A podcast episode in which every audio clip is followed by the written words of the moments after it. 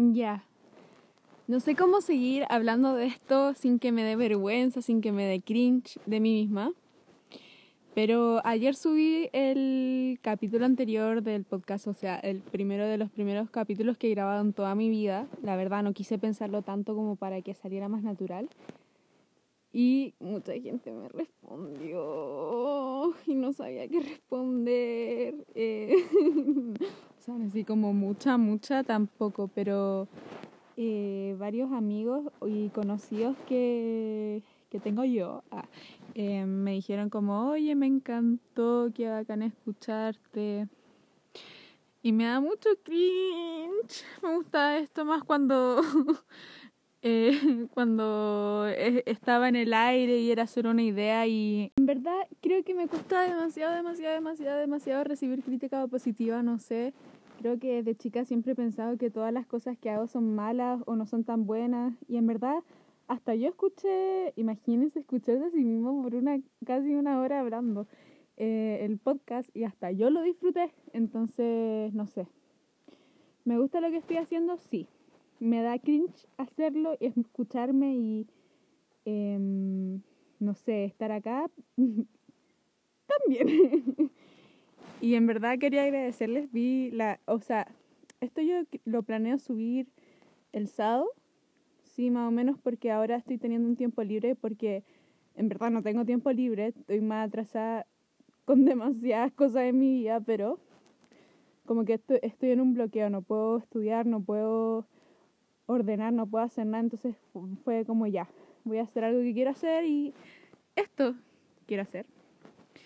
Em, me pasa que no sé qué se supone que haga en una cuarentena, no, o sea, no una cuarentena, ya no estamos en cuarentena, pero no sé qué se supone que haga en una pandemia, porque en mi casa, si me pongo a ver tele después de tener clases o cuando no tengo clases veo una serie, me estaba viendo el juego de, del pulpo, el juego del, no del pulpo, de, eh, del calamar, sí, eh, creo que era calamar, sí, sí, sí, sí, calamar.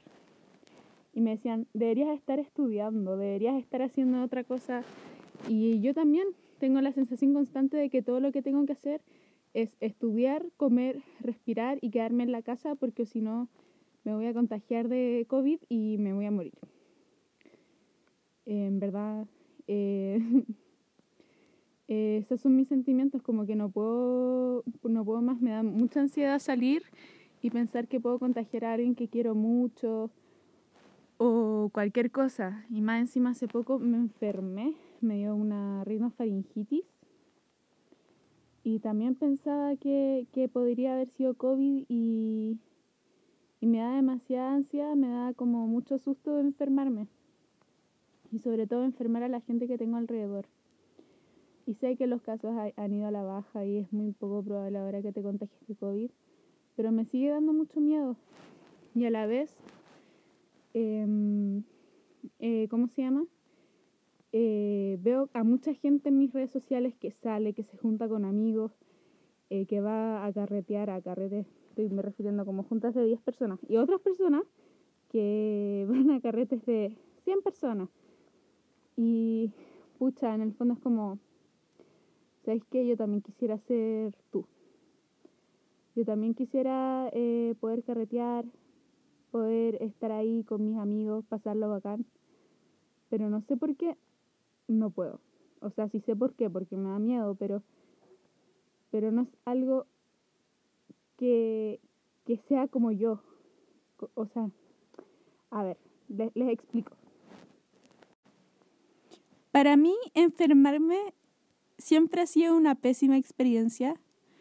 Eh, yo he hablado con hartos amigos y siempre me dicen, no, yo cuando me resfriaba, cuando era chico, chica o chique, eh, mi mamá me cuidaba, me daba juguitos, me regaloneaban, entonces igual no era tan malo eh, como resfriarse, enfermarse. En mi caso era horrible, horrible, horrible porque, bueno, yo cuando chica y ahora también, soy muy buena para hacer faringitis y amigdalitis. ¿Y tú sabes lo que es como que te duela comer? Yo amo la comida, creo que es la de las cosas más maravillosas que me pueden haber pasado en toda mi vida. Eh, creo que estoy enamorada de, de, de las y creo que me podría casar con una. No sé si han visto Final Space.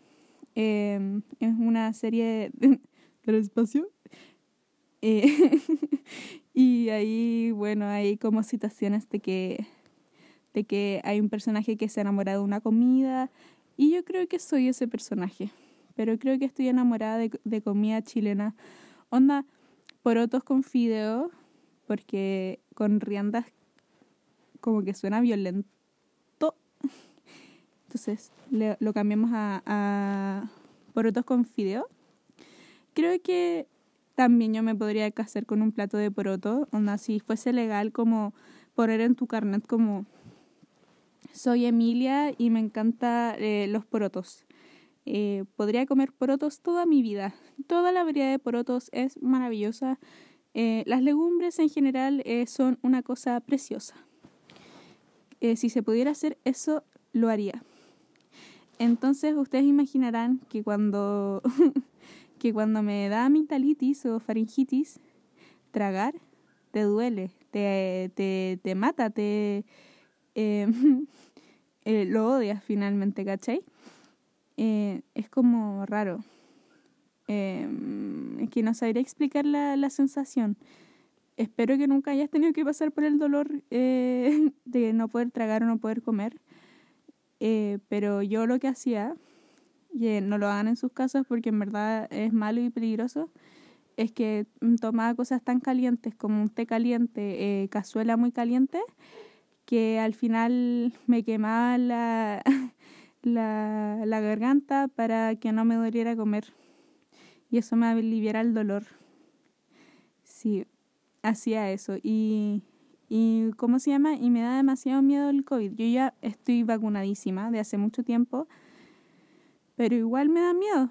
Me carga estar resfriada, me carga tener tos, me carga eh, todo eso. Y además, yo sé que no soy parte del grupo de riesgo, que al de estar vacunada, eh, lo más probable es que me dé como un resfriado fuerte y era. Eh, pero yo también tengo gente alrededor mío que depende de sí misma, no tiene como un trabajo establecido, por decirlo así, como de oficina dependiente, sino que es independiente. Entonces, a la gente que tengo cerca, que es la gente con la que vivo mi familia, eh, depende de sí mismo para eh, como sostenerse. Y, y si ellos no trabajan, no generan plata, entonces no hay nadie que los mantenga. Entonces, si se, llega, se llegaran a enfermar, por siquiera una rinofaringitis ordinaria como a mí me dio, eh, sería terrible porque al final la casa se va para abajo, porque dependemos de lo que nosotros creamos. Y yo sé que mucha gente está en esa situación y, y es súper penca. Y yo, por otra parte no conozco a nadie de mis amigos cercanos de mi edad que les haya dado COVID, por suerte por el universo, eh, pero igual me, me, sigue dando susto y, me, y me, me, da mucho susto. Y eso que yo también eh, estudio y trabajo, eh, los fines de semana trabajo en un mall, siempre he trabajado en, o sea, desde que entré a la universidad los fines de semana siempre he trabajado en un mall, excepto como en la pandemia, cuando no se podía trabajar presencial. Y, y nada, ahora con el COVID como que me da susto, me da susto comer, me da susto eh, tomar agua, porque conlleva un, una acción de riesgo y uno cuando toma conciencia de que cada cosa que haga, eh, cuando tienes a gente que no conoce alrededor tuya, hasta almorzar es un riesgo. Y para escapar un poco de mi angustia constante de que no sé qué hacer en pandemia, porque haga lo que haga, siento que estoy perdiendo el tiempo y que no estoy creando eh, recuerdos valiosos porque empiezo a ver tele y estudiar y es lo único que hago y ni siquiera eh, hago más cosas porque me da susto. Quiero ir a un tiempo pre-pandemia, es como que la pandemia ha sido un antes y un después de Cristo. Eh, o sea, no de Cristo, pero como de, del Jebús, del Señor, eh, como cuando dividía la era, bueno, pero pero no sé si sabían, pero ahora se divide eh, antes de la era común y después de la era común. Ya no es antes y después de Cristo, porque no todos son cristianos y como que ahora lo, lo cambiaron a antes de la era común y después de la era común. No sé por qué, pero ahora es así. Pero ahora en verdad encuentro que debería existir un divisor de antes de la pandemia, después de la pandemia. Eh, porque encuentro que es como un cambio muy brígido. Eh, quería comentar algunas anécdotas que me pasaron trabajando. En particular, eh, yo he tenido dos trabajos, el anterior y el actual. Y como el actual lo amo mucho, no puedo contar anécdotas, anécdotas porque están, siguen ocurriendo. Y además son post pandemia y además, nada que ver, pues ahora estamos hablando pre-pandemia. Em, me pasaban muchas cosas en ese trabajo. Yo entré con recién cumplida 18 años, era la contratación más joven eh, de ese lugar eh, y creo que de la compañía en general. Era muy chiquitita, o sea, era muy chiquita, sigo siendo chica, pero ahí era más chica todavía. Eh, a ver, eh, entré ahí en, en diciembre del 2018 y ahí justo yo cumplí en noviembre los 18. Así que sí, era bastante eh, baby. Bueno, lo que pasa es que en este lugar era un lugar muy estresante para trabajar. O sea, ahora lo veo, en el minuto lo encontré así como re cool. De hecho, yo entré y busqué entrevistas en ese lugar porque decía, la gente que trabaja ahí es re cool. Se ve que son eh, chicos cool, que son hipsters y que eh, toman café todo el día.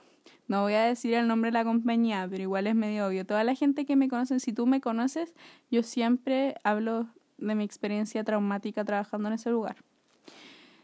Uno se da cuenta después de las cosas traumáticas, como cuando uno pasa por esas cosas eh, no es traumático.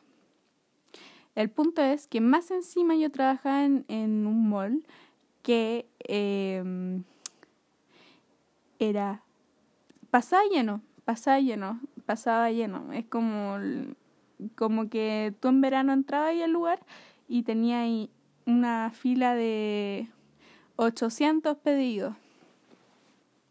Lo único que voy a decir que era rubro cafetería. No sé si lo dije antes, pero lo digo ahora de nuevo, rubro cafetería.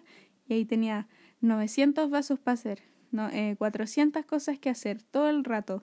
Y sabéis que no tampoco te podéis sentar. Y sabéis que también eh, tienes eh, 20 minutos para comer y 30 minutos de descanso en total. O los dividíais como tú querías. Y 30, 20, pero o a veces incluso eran 20-20 cuando tenías turnos más cortos, o sea, 20 eh, minutos para para tomar once o para, o para comer y 20 minutos lo otro.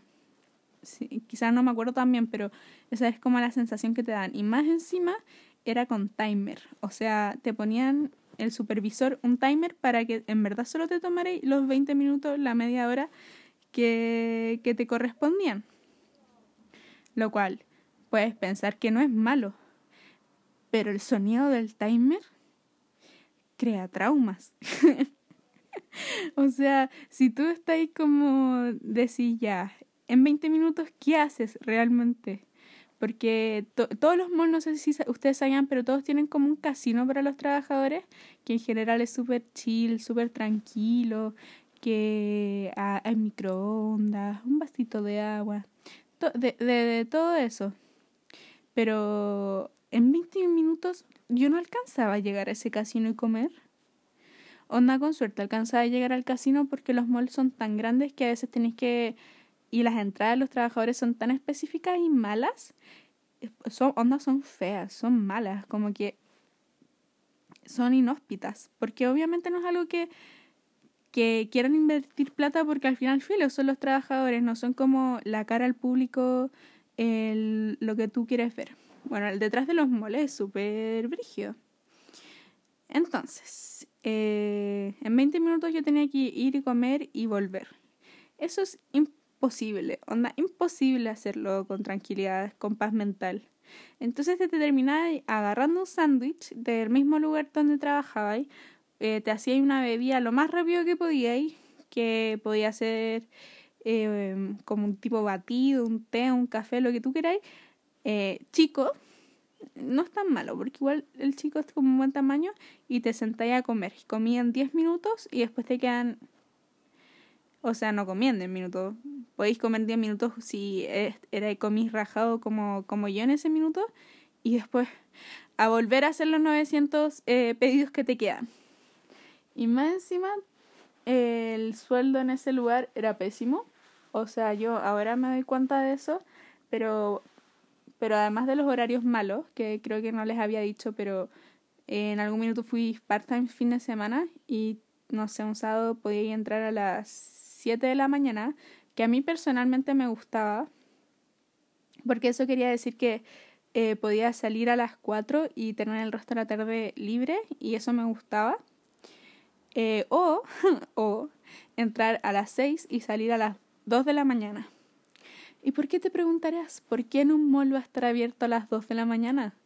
Bueno, va a estar abierto eh, porque la gente sale de los cines tarde.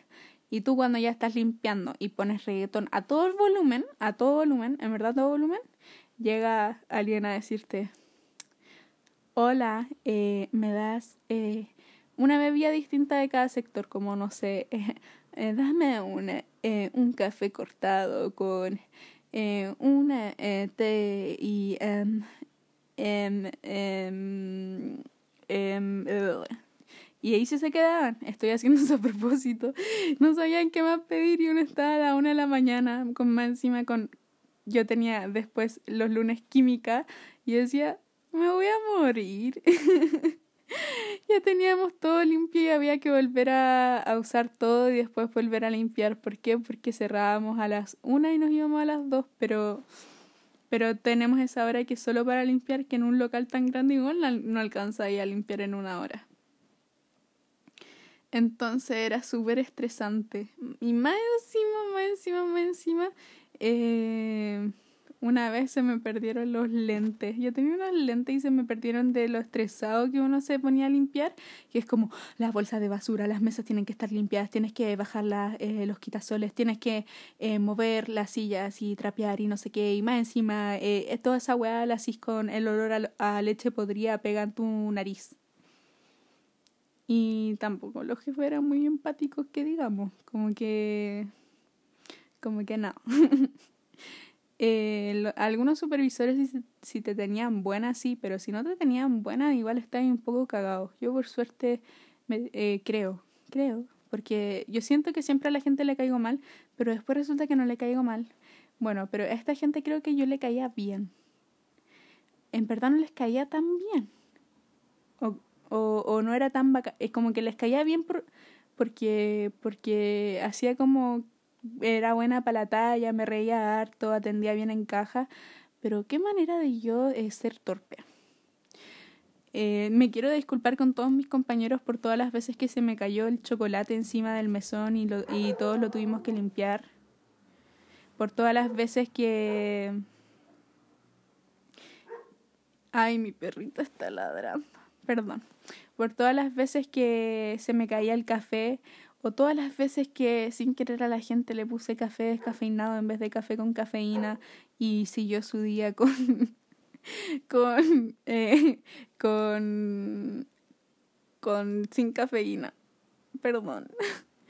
Eh, hay muchas embarradas que uno se manda cuando está a, a muy baja, a muy baja, a muy alta presión, eh, que te están mirando así como, en verdad hice una fila de media hora porque la gente hacía filas de hasta una hora para comprarse un café y después me demoro otros media hora en entregarte el café. Te juro que yo me pongo los, en los zapatos del cliente y no iba. Onda, ¿para qué va? Y la weá es cara y mala. O sea, es mala porque los trabajadores eh, no son malos de por sí. Lo que pasa es que eh, tenéis tantos pedidos y tanto estrés en, al mismo tiempo que eh, no les vaya a dar un cuidado tan bacán eh, a cada uno de los vasos porque te preocupáis de sacarlo más que de que lo que hagáis esté haciendo bien. Onda, el objetivo es eh, pase siguiente, pase siguiente, pase siguiente. Aquí como, ay, ¿te gustó el café? Qué bueno. disfrútalo. Y en verdad lo que te se supone que vendía es la experiencia, pero bueno. Ese quizás ya han cambiado las cosas post pandemia y yo no sé, y y ahora sea todo eh, diferente y maravilloso. Pero cuando la vida era sin mascarilla y tenía que estar con mi cara descubierta, me daba mucha vergüenza porque eh, la cantidad de, de, de, gente que te habla y, y no sé, piensas que te, que te lo joteas. A mí me pasaba caleta eso, la gente pensaba que me la joteaba. Eh, porque en los vasos había que escribir el nombre de la persona y yo siempre hacía tres corazones, como una al lado del nombre, como un, una filita de corazones, porque había que personalizar el vaso. Y después, como que tenéis tu firma personal, tomáis el vaso, escribís, ni siquiera miráis lo que estáis haciendo y lo pasáis. Y por hacer una personalización, eh, yo hacía tres corazones. Em, porque era rápido, fácil, bonito, tierno y amo los corazones. Son una figura, no sé si, eh, los corazones son una figura geométrica. Bueno, es una figura eh, que me encanta y que encuentro... Ay, mi computador sonó. Eh, que encuentro muy, muy hermosa. Eh, la vez pasada no se escuchaban tanto estos sonidos porque grabé de noche y obviamente la vida no sucede de noche, pero ahora es de día y estoy sola en mi casa y por eso estoy hablando más, más, más fuerte. Eh, pero los sonidos suceden, así que disculpen. Entonces la gente me miraba como gente que estaba con su, con su polola, ponte tú, se notaban que estaban como incluso casados y me miraban como, ¿acaso me estás coteando? Eh, estoy muy nervioso. Y yo como, te juro que no te estoy joteando. te juro que estoy haciendo solo mi pega. Gente, si piensan que lo están joteando en un lugar de un, trabajo como de atención al cliente tipo Falabella, tipo... Ay, no dije una marca. Eh, tipo Falabella. Tipo... Eh, eh, cafetería, tipo... Mm, no sé, cualquier cosa que, que alguien te atienda como Mac, eh, restaurantes de hamburguesería, eh, lo que sea, la gente no se la está joteando, la gente solo está haciendo su trabajo y porque su, te pagan por ser amable, ya eso, como que te piden que seas amable, te piden que sonrías mejor, te piden que te maquilles, como que no es que la gente, la persona intrínsecamente sea jote para ti, pero generas una personalidad falsa de atención al cliente que es como jote porque al final el cliente siempre tiene la razón y no le voy a decir como eh, ya siguiente, eh, chao, no, no, porque se supone que tienes que ser amable. Y bueno, la gente pensaba que me la joteaba y había veces que me miraban y era muy incómodo. y porque yo sabía lo que, que la gente pensaba y yo también sabía que, que podía verse esa situación. Pero habían otras veces que era al revés, la gente me joteaba a mí como una vez que esta es una de las más incómodas que una vez estaba en la caja y un papá estaba con su hijo me estaban diciendo ay eh, como ya y qué va a querer deme un café con leche y con un shot de expreso solamente y yo ah ya perfecto y, y usted y, y refiriéndome al papá del niño, es que estoy diciendo papá y niño, pero cuando estuvo el papá de haber tenido que 45 y el hijo 16, 17 por ahí. Y él diciendo como, y no, y no me vas a hacer descuento. Y no, y no me vas a eh, hacer una rebaja, eh, no sé, como mi niña.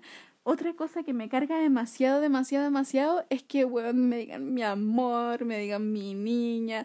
Yo tengo cabra, eh, cara de cabra chica y parezco cuando trabajaba en esa cafetería siempre me preguntan, ¿y tú tienes 15?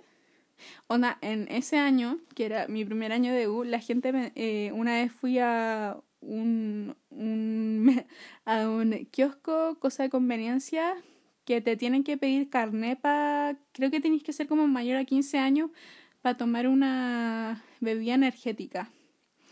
Y filo, voy yo al local y, y me dicen como, ¿me das su carné? Y yo ahí, 18 años, mayor de edad, podría comprar alcohol si quisiera. Em, me pidieron el carné para comprarme una Monster.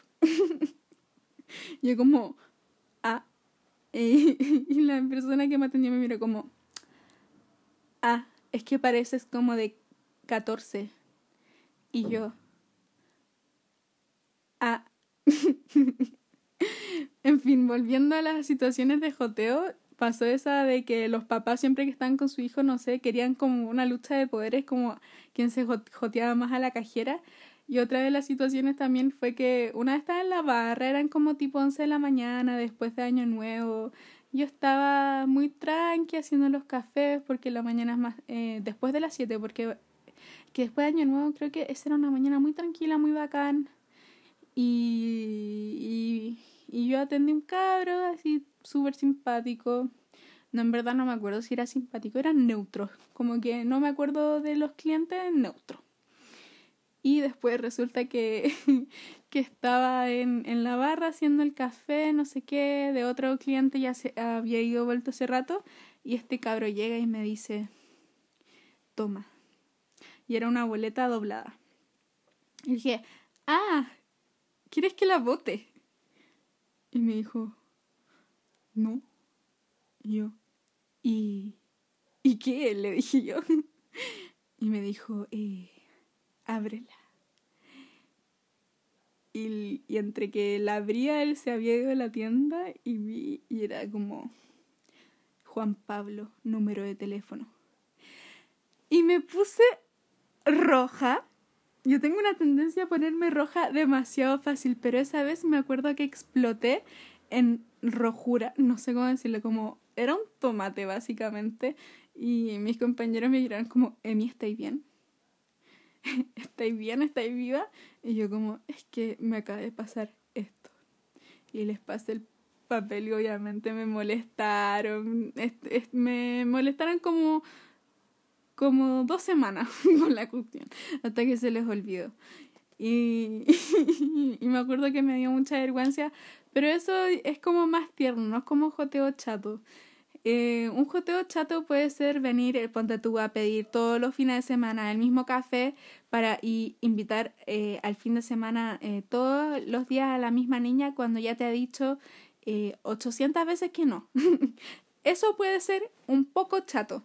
Onda, era un, un, un, cabro, iba a decir, no, pero era como un joven de, de 30 años, potencial sugar daddy, pero pero yo no, no estaba interesada en ese minuto en, en nada.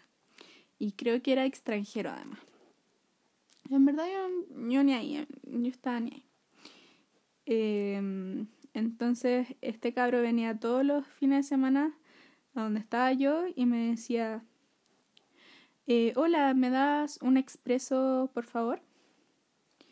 Y yo, ah, sí, sin problema, no sé qué, un expreso. El expreso, por si acaso, el café más barato que había en la tienda. Y lo pedían taza. Entonces le hacíamos el descuento de taza y todo, todo bacán, bacán.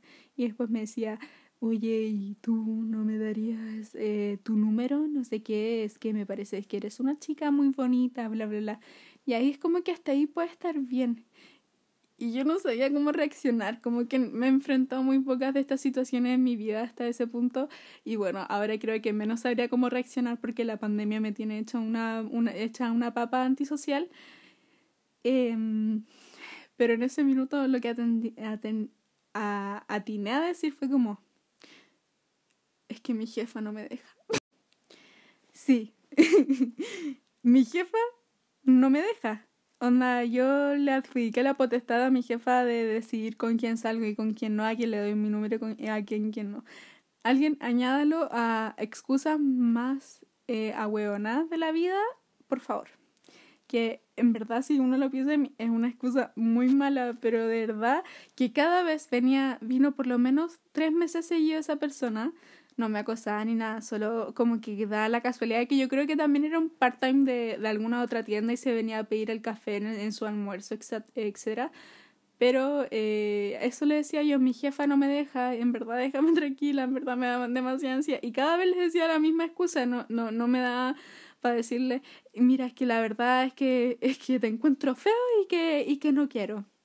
Y que, y que no me parece una persona interesante y que no quiero. En verdad no tenía cómo saber eh, si era una persona interesante o no, pero en verdad no quería darle mi número. Ay, y fue tan, fue tan estresante.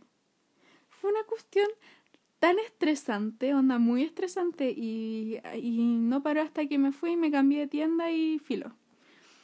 Otra cosa chistosa que me pasó en ese trabajo, que uno de los primer mes que estaba trabajando ahí o segundo mes, eh, estaba almorzando en, el, en, el, en la oficina de atrás eh, del lugar y había como una bodega en el techo.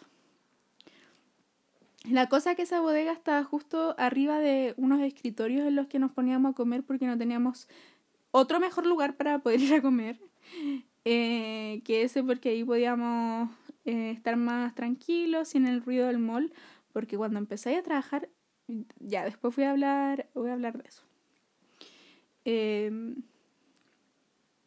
en esa bodega se guardan no sé vasos eh, distintas cosas que no eran como tan de como llegar y sacar pero de, cada cierto tiempo había que subir y sacar cosas que eran necesarias y ahí eh, yo estaba abajo y tenía otro compañero que está, eh, creo que también almorzando, estábamos almorzando los dos en las sillas.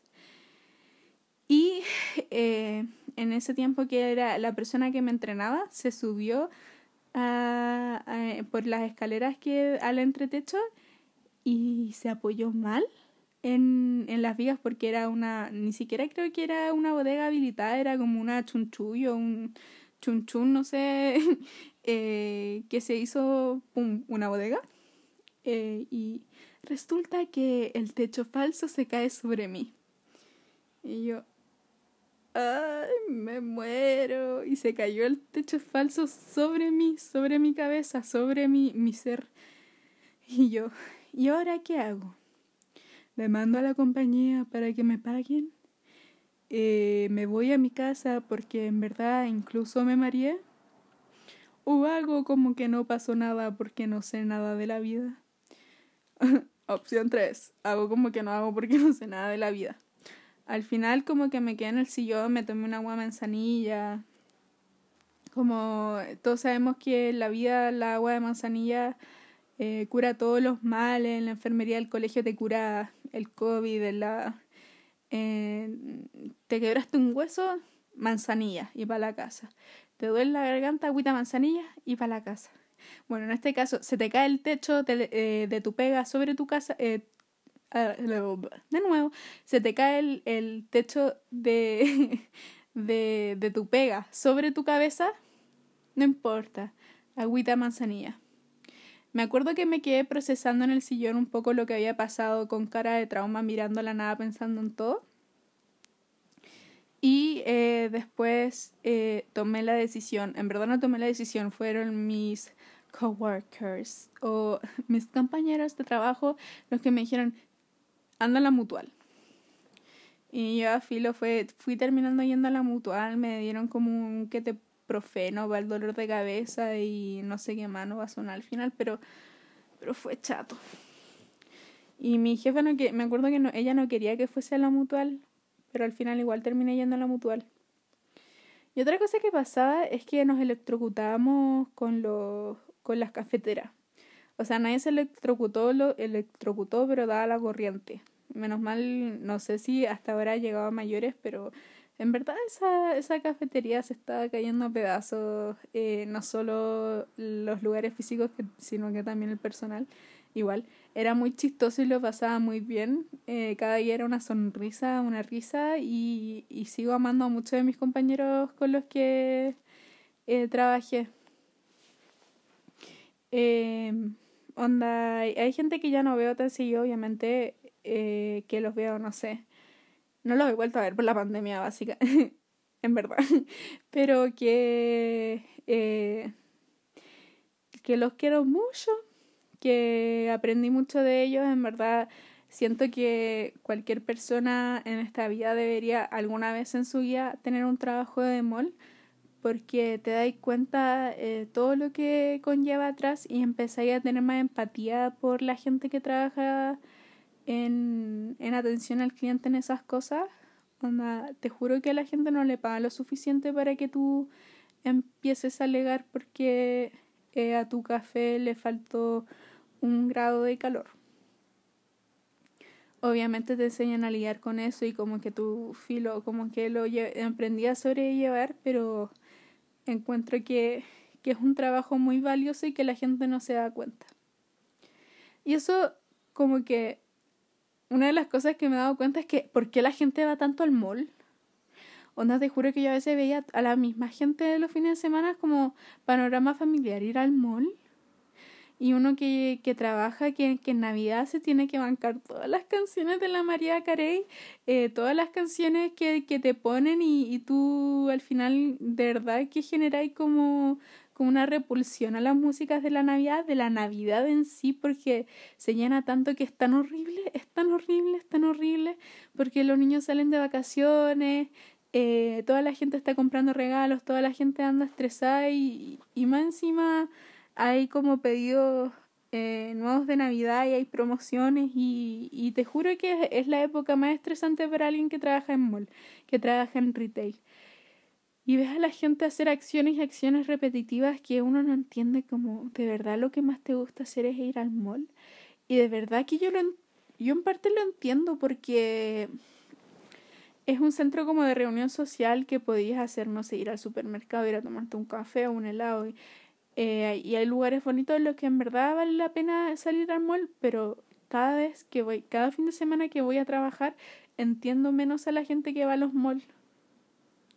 Porque en vez de ir a una cafetería y relacionarla con el olor a café y con el logo de ese de la sirena tan bacán que, que te han vendido toda tu vida, lo empiezo a relacionar con ese olor a café, en verdad, es olor a cafetería. Ese churreto, churrete, post que te tomáis un café, no es porque eres intolerante a la lactosa, es porque no la lavaron los cremeros en, qué sé yo, tres, eh, tres meses porque solo lo han rellenado porque están demasiado ocupados como para lavarlos. Eh, esas papas fritas eh, que te encantan, en verdad no son así porque están eh, nuevas refritas así, sino es porque la, las frieron como 80 veces para mantenerlas calientes porque es muy difícil como seguir toda la línea de, de eso. Entonces eh, uno empieza a generar más habilidades de paciencia, más eh, reducir como la ansiedad, aumentar la empatía. Y además les digo a ustedes, y es algo que en verdad les va a servir para para cualquier cosa que necesiten hacer en un centro comercial, en un mall, en un negocio, eh, si tú llegas siendo amable, onda, porque a mí muchas veces me pasaba que decían, eh, dame esto, eh, dame eh, café con leche y crema. Ni siquiera te decían hola, ni siquiera decían eh, cómo estás. Onda, yo, yo decía, y que, what happened to How are you? No sé si han visto ese video de ese meme gringo. Pero, o al ¿cómo estás? ¿Qué le pasó al buenos días? ¿Qué le pasó al hola? La gente llega a la gente del mall como si fuesen trabajadores para ellos, para ellos como diciendo café con leche con crema. Y uno tiene que entender el tamaño, uno tiene que entender la temperatura, uno tiene que entender el tamaño de leche, o sea, el tamaño de leche, eh, el, tipo de leche, es como ridículo. Es súper ridículo. Entonces uno decía, eh, café con crema con leche. Y, decía, ya, hola. Eh, ¿Qué tamaño eh, te gustaría? El mediano. Ah, ya. Y bueno, ¿qué leche te gustaría? Tenemos eh, leche normal, leche entera, el, o sea, leche descremada normal, sin lactosa, de, de almendra, de coco, de esto. Dame la sin lactosa, porque en verdad, yo le digo, oye, pero si, la, eh, si tú quieres sin lactosa porque eres intolerante a la lactosa, eh, no puedes comer crema. Y decía, Ah, eh, dame la crema igual porque no me hace nada. Y uno se queda. Mmm, no sé si ustedes sabían, pero la leche sin lactosa es básicamente leche con enzimas que, que, eh, que hace que tú puedas digerir, como que suple las enzimas que tú no tienes en tu flora bacteriana como para digerir eh, la lactosa, que es un tipo de azúcar. Pero, como buena proteína, las enzimas se desnaturalizan.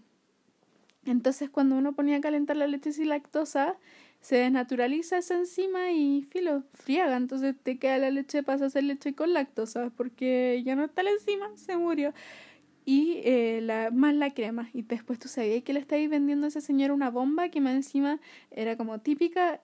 Es que yo, yo escucho mucho el podcast de Huevona que crecí y ahí está la, el estereotipo que me da demasiada risa, el de vieja viña marina, que es como típicas esas viejas que tienen el pelo rubio, el rash eh, aperlado y, y son muy flacas. Y tú veis a ese señor es como, señor, usted sabe que se va a ir por el baño. Usted lo sabe, yo lo sé, nosotros lo sabemos y usted lo está haciendo a conciencia. Usted sabe. y una filo le terminaba vendiendo eso porque es lo que el cliente quiere y está bien. Otro problema súper común que me acabo de acordar es de que eh, mi tienda está cerca de, de, de todas las compañías que eran coreanas o chinas, como cerca de, de las oficinas de, de ellos, entonces a veces llegan como eh, un grupo de 30 personas asiáticas que había que adivinarles el pedido. Porque ojalá yo hablara coreano, hablara chino, pero en la realidad es que con suerte sé hablar castellano y es un castellano chileno, que yo lo podría considerar más un dialecto que castellano en sí.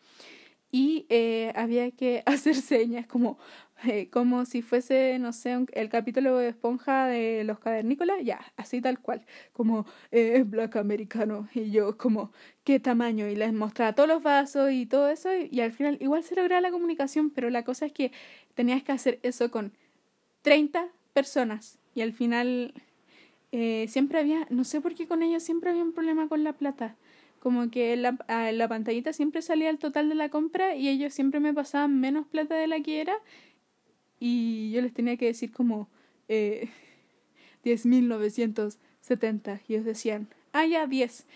Y yo como 970, 970 y filo era muy complicado, pero al final igual se hacía, como que yo entiendo que, que no es la culpa de ellos ni mi culpa, entonces como que hacíamos lo mejor de la situación, pero cuando tenías a 800 clientes eh, que hablan castellano que están atrás, eh, decían como ellos se enojaban, los clientes se enojaban, los de atrás, porque se frustraban porque nos demoráramos tanto con los coreanos, que la mayoría de las veces eran coreanos. Y yo decía como, ¿para qué vaya a hacer una fila de media hora mejorándote otra cafetería? Te juro que yo no entiendo esa gente que espera media hora para tomarse un café ordinario mal hecho.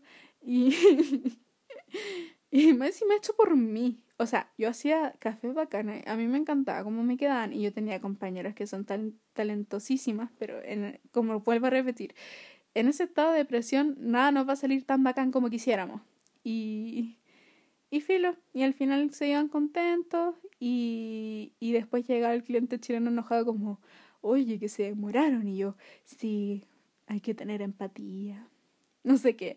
Lo mismo pasa una, una vez me llegó una turista argentina y que se le había bloqueado la tarjeta, no sé qué, y se me, casi que se me pone a llorar y a mí me dio una pena enorme. Y la fui, la, la abracé, le di una agüita manzanilla, no se me desespera, no sé qué. Y la cosa es que solo hay dos cajas y cuando son las 6 de la tarde en un mall gigante, obviamente vas a tener una fila de 800 metros. Y filo, yo igual me tomo el tiempo para hacer esas cosas porque encuentro que son demasiado necesarias, sobre todo considerando eh, cómo es la sociedad hoy en día. Y bueno, em, al final, como con todas estas historias que quiero llegar, es que, primero que nada, ten algún trabajo eh, así de atención al cliente, te va a servir demasiado, te, te, va a servir para sacarte la vergüenza. Antes a mí me daba mucha vergüenza hablar con gente extraña, ahora me da lo mismo.